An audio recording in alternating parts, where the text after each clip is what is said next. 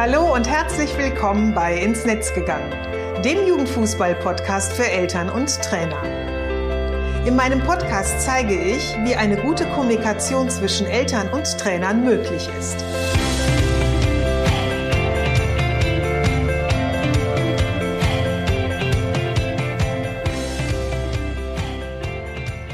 Susanne Amar und ich helfe TrainerInnen, eine Kommunikation auf Augenhöhe mit den Eltern ihrer SpielerInnen aufzubauen, um ein Team zu werden. Denn nur als Team kann man gewinnen. In meinem Podcast profitierst du von meinen Erfahrungen und denen meiner GesprächspartnerInnen. Gemeinsam betrachten wir Themen im Kinder- und Jugendfußball aus den verschiedenen Blickwinkeln. Hör rein und hole dir direkt umsetzbare Tipps, die dich weiterbringen. Und danke, dass du diese Podcast-Folge mit deiner Community teilst. Hallihallo und herzlich willkommen zur Podcast-Episode 36. Heute spreche ich über ein Thema, das von einer Mutter stammt, deren Sohn Fußball spielt. Sie hat mir eine Mail geschickt und es geht um Folgendes. Sie will wissen, wie sie damit umgehen kann, wenn Eltern beim Spiel oder Training über ihr Kind oder auch andere Kinder reden und das nicht immer nur positiv. Meist distanziert sie sich von den Eltern bzw. hält sich aus den Gesprächen raus, bekommt aber natürlich jedoch so unterschwellig und in unmittelbarer Nähe stehend alles noch mit. Wie kann sie am besten reagieren, damit die anderen Eltern merken, dass sie da nicht mitmachen möchte? Naja, und auch im besten Falle damit aufhören. In der heutigen Folge möchte ich dir ein paar Impulse geben, wie du dich in der Situation verhalten kannst, falls dir auch so etwas geschieht was du als einzige Person, aber auch als Trainerin tun kannst, damit sich dieses Verhalten erst gar nicht manifestiert in deiner Mannschaft. Wie hilfreich es ist, den Blickwinkel zu verändern. Ja, und dass es hin und wieder auch individuelle Lösungen braucht, um den Umstand in den Griff zu bekommen. Ich kenne das auch noch so aus der Zeit, als unser Sohn Fußball gespielt hat. Väter und Mütter stehen am Spielfeldrand und kommentieren die spielerischen äh, Leistungen der MitspielerInnen ihres Kindes. Meistens auch vielleicht die ihres eigenen Kindes, aber oftmals eben auch die der anderen.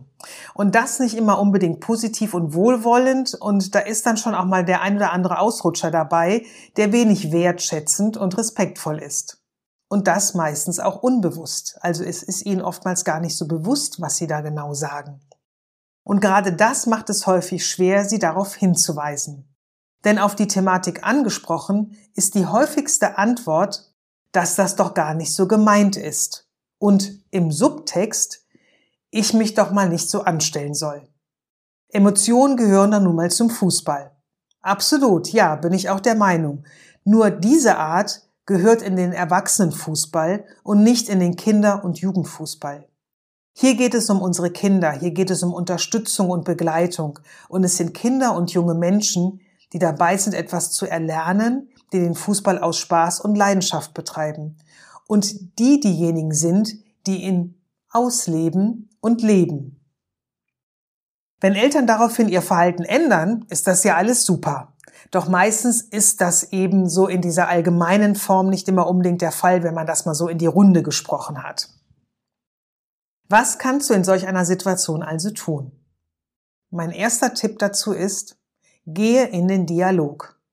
Und damit meine ich wirklich in den persönlichen Dialog. Und bevor du damit beginnst, sei dir bewusst, dass du ein emotionales Thema ansprichst. Nämlich kaum jemand möchte auf sein Fehlverhalten angesprochen werden. Hier hilft es also, wenn du das Gespräch alleine mit der Person suchst und nicht vor Publikum, also nicht, wenn andere Eltern mit dabei stehen. Und dann gibt es so einige Möglichkeiten oder ähm, ich sag mal ja Kommunikationstools, die du anwenden kannst und die auch in solchen Situationen sehr hilfreich sind. Ähm, als erstes hab schon Verständnis dafür, dass es im Kontext der Kinder Eltern oftmals schwerfällt, objektiv zu sein. Und ähm, das meint halt, dass eben diese ähm, ja Objektivität auf alle blickend oftmals ein bisschen schwer ist oder vor allem dann, wenn es auch um das eigene Kind geht. Gleichzeitig ähm, du aber auch schon schildern kannst, dass du merkst, dass du dich mit dieser Situation einfach unwohl fühlst. Und überlege dir auch, bevor du das Gespräch beginnst, was ist denn dein Ziel? Was soll am Ende des Gespräches rauskommen? was soll sich womöglich auch in welche Richtung verändern. Und wenn du redest, sende ich Botschaften, also indem du beschreibst, wie du dich genau fühlst, wie das bei dir ankommt, was das mit dir macht und warum du gerne möchtest, dass es sich verändert. Gleichzeitig frage aber auch dein Gegenüber, wie er oder sie sich fühlt und finde heraus, was ihn oder sie dazu bewegt, so zu reagieren. Also was steckt dahinter? Ist es vielleicht die Situation, dass ähm, der Sohn, die Tochter irgendwie der Stammspieler ist und er oder sie Sorge hat, dass die ähm, Förderung nicht ausreicht, äh, dass das Kind weiterkommen kann, die anderen da vielleicht irgendwie behindern könnten oder wie auch immer. Also mal so ein bisschen nachhorchen, was ist denn der Grund, warum du eben so reagierst und über äh, mein Kind oder die anderen Kinder eben dementsprechend sprichst. Ähm, häufig hilft es auch, die Perspektive des Kindes einzunehmen und dann eben halt auch gemeinsam zu überlegen, wie kann sich das Kind fühlen, wenn es so etwas mitbekommt, wenn wenig wertschätzend über es gesprochen wird. Denn ähm, auf der einen Seite ist es ja nun so, dass Eltern immer das Beste für ihr Kind wollen. Und darüber, was das für den Nachwuchs bedeutet, wie er sich fühlt, sind Eltern oftmals viel einsichtiger und können dann eben viel besser, ja, sage ich mal, solche so eine Form von Kritik oder ähm, wie man, wie er oder sie es anders äh, machen kann, dann viel besser annehmen. Und gelingt es euch beiden nämlich, das Gespräch auf Augenhöhe, ohne Vorwürfe, also ohne zu viel Emotionalität auch und im Sinne der Kinder zu führen, dann ist das schon mal eine ganz, ganz tolle ähm, Möglichkeit, dass die Umsetzung dann auch gelingen kann. Ich selbst erinnere mich noch an einen äh, Vater in einer, das war glaube ich der in einer der ersten Mannschaften. Ja, ich glaube, es war die erste Fußballmannschaft, in der unser Sohn gespielt hat. Ein total liebenswerter Mensch, wohlwollend, freundlich, immer nett, immer ein offenes Ohr für jeden.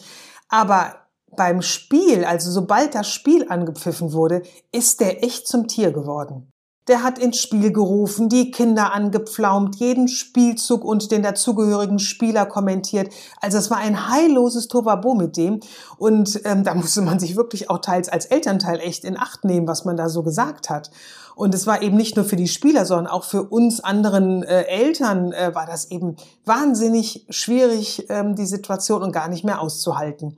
Und da ich von unserem Sohn wusste, dass er und auch einige seiner Kumpels das immer total verunsichert hat im Spiel, auf wen sollen wir denn jetzt nun hören? Auf den Trainer oder auf ihn oder auf die anderen Eltern, die auch noch reingerufen äh, haben und die davon echt genervt waren, habe ich das Thema damals bei einem der nächsten Elternabende angesprochen.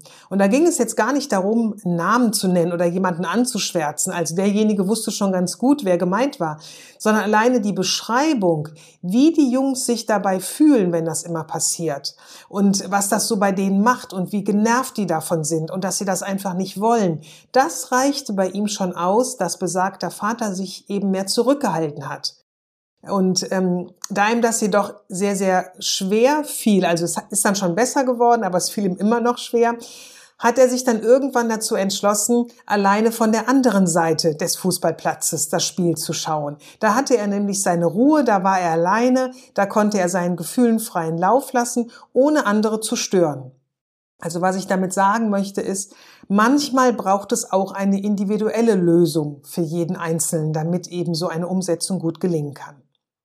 Den zweiten Impuls, den ich dir gerne mitgeben möchte, ist, suche dir einen Mediator.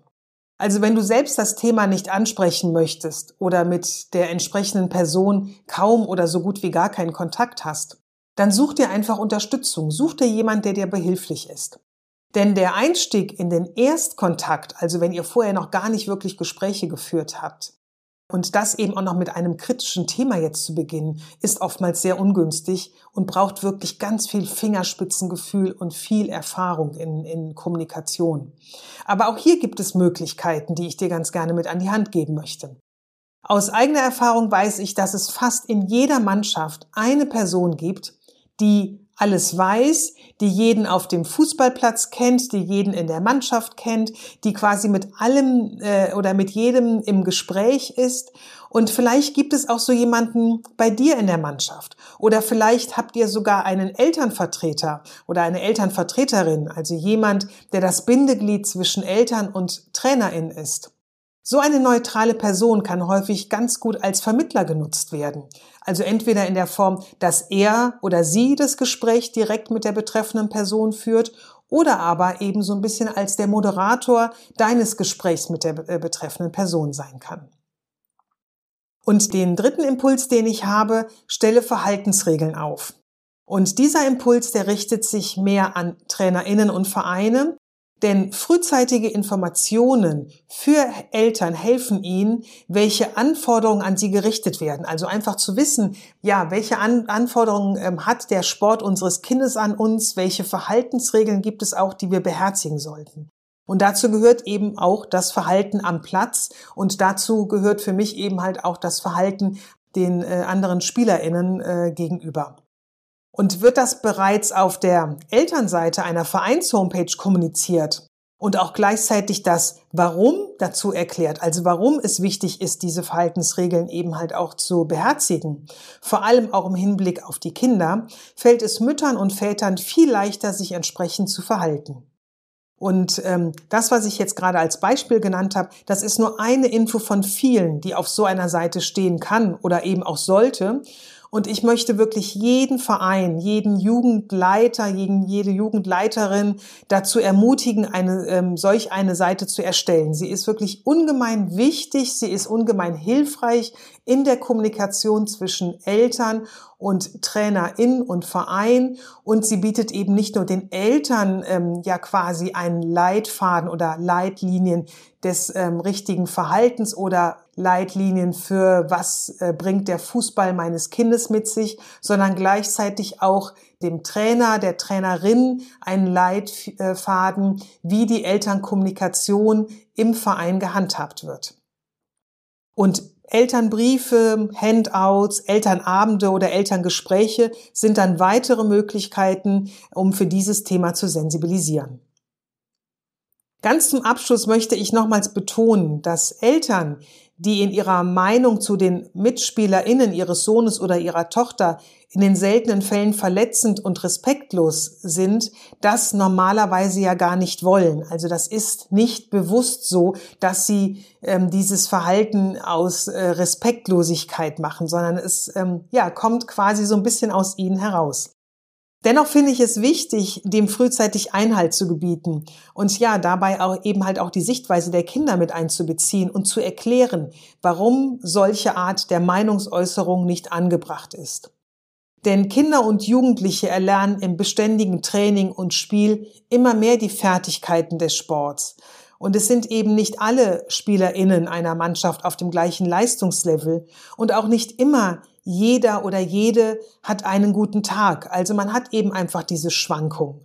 Also da gehört eben so eine Leistungsschwankung dazu. Man kann mal mehr Fehler machen. Es gibt halt auch mal Niederlagen etc. pp. Aber ebenso gehört dazu ja auch äh, sowas wie Siege, gewonnene Zweikämpfe, Tore und ein Hochgefühl. Und bedenke bitte einfach immer, dass die Kids versuchen, ihr Bestes zu geben. Also ich jedenfalls habe großen Respekt vor ihnen, die neben ihrer Schule und oftmals anderen Verpflichtungen so viel Zeit und Energie in den Kinder- und Jugendfußball stecken. Ich finde das immer ganz großartig und je älter die ja auch werden und ähm, je mehr Verantwortung sie eben halt auch bekommen, finde ich das wirklich äh, bewundernswert, mit welcher Energie sie einfach diesen Sport ausleben. Und ich finde, das sollten wir auch ein bisschen mit im Blick haben, dass äh, die einfach auch wahnsinnig viel leisten, äh, wenn sie eben Fußball spielen. So, ich hoffe mal, ich konnte dir einen kurzen Einblick in ein paar Handlungsoptionen geben und ich hoffe, dass meine Impulse dir dabei helfen, ja andere Eltern dabei zu unterstützen, wohlwollend und respektvoll auf dein Kind und auch auf die anderen MitspielerInnen zu schauen. Und wie bei vielen meiner Tipps gilt auch hier, sei einfach geduldig, denn Veränderung braucht Zeit. Und hin und wieder kann es auch mal passieren, dass nicht alle mitmachen. Aber auch das ist ganz normal und das gehört zu unserem Leben mit dazu. Jetzt bin ich natürlich auch wieder ein Stück weit neugierig und würde ganz gerne wissen, wie sind denn deine bisherigen Erfahrungen mit diesem Thema unter den Eltern in der Mannschaft deines Kindes? Schreib noch dazu gerne einen Kommentar über LinkedIn oder Facebook oder eben eine Mail an info at susanne-amar.de. Den Blogartikel zu der Episode verlinke ich dir wie immer in den Show Notes. Und ja, wenn du auch ein Thema hast, über das ich sprechen soll und was dich eben einfach interessiert, dann schick mir gerne eine Mail. Ich freue mich immer sehr, wenn ich dich im Hobby deines Kindes unterstützen kann. Schön, dass du heute wieder dabei warst. Ich freue mich, wenn du den Artikel und die Folge mit Familie, Freunden und deiner Community aus dem Kinder- und Jugendfußball teilst. Bis zur nächsten Episode, alles Gute und bleib gesund.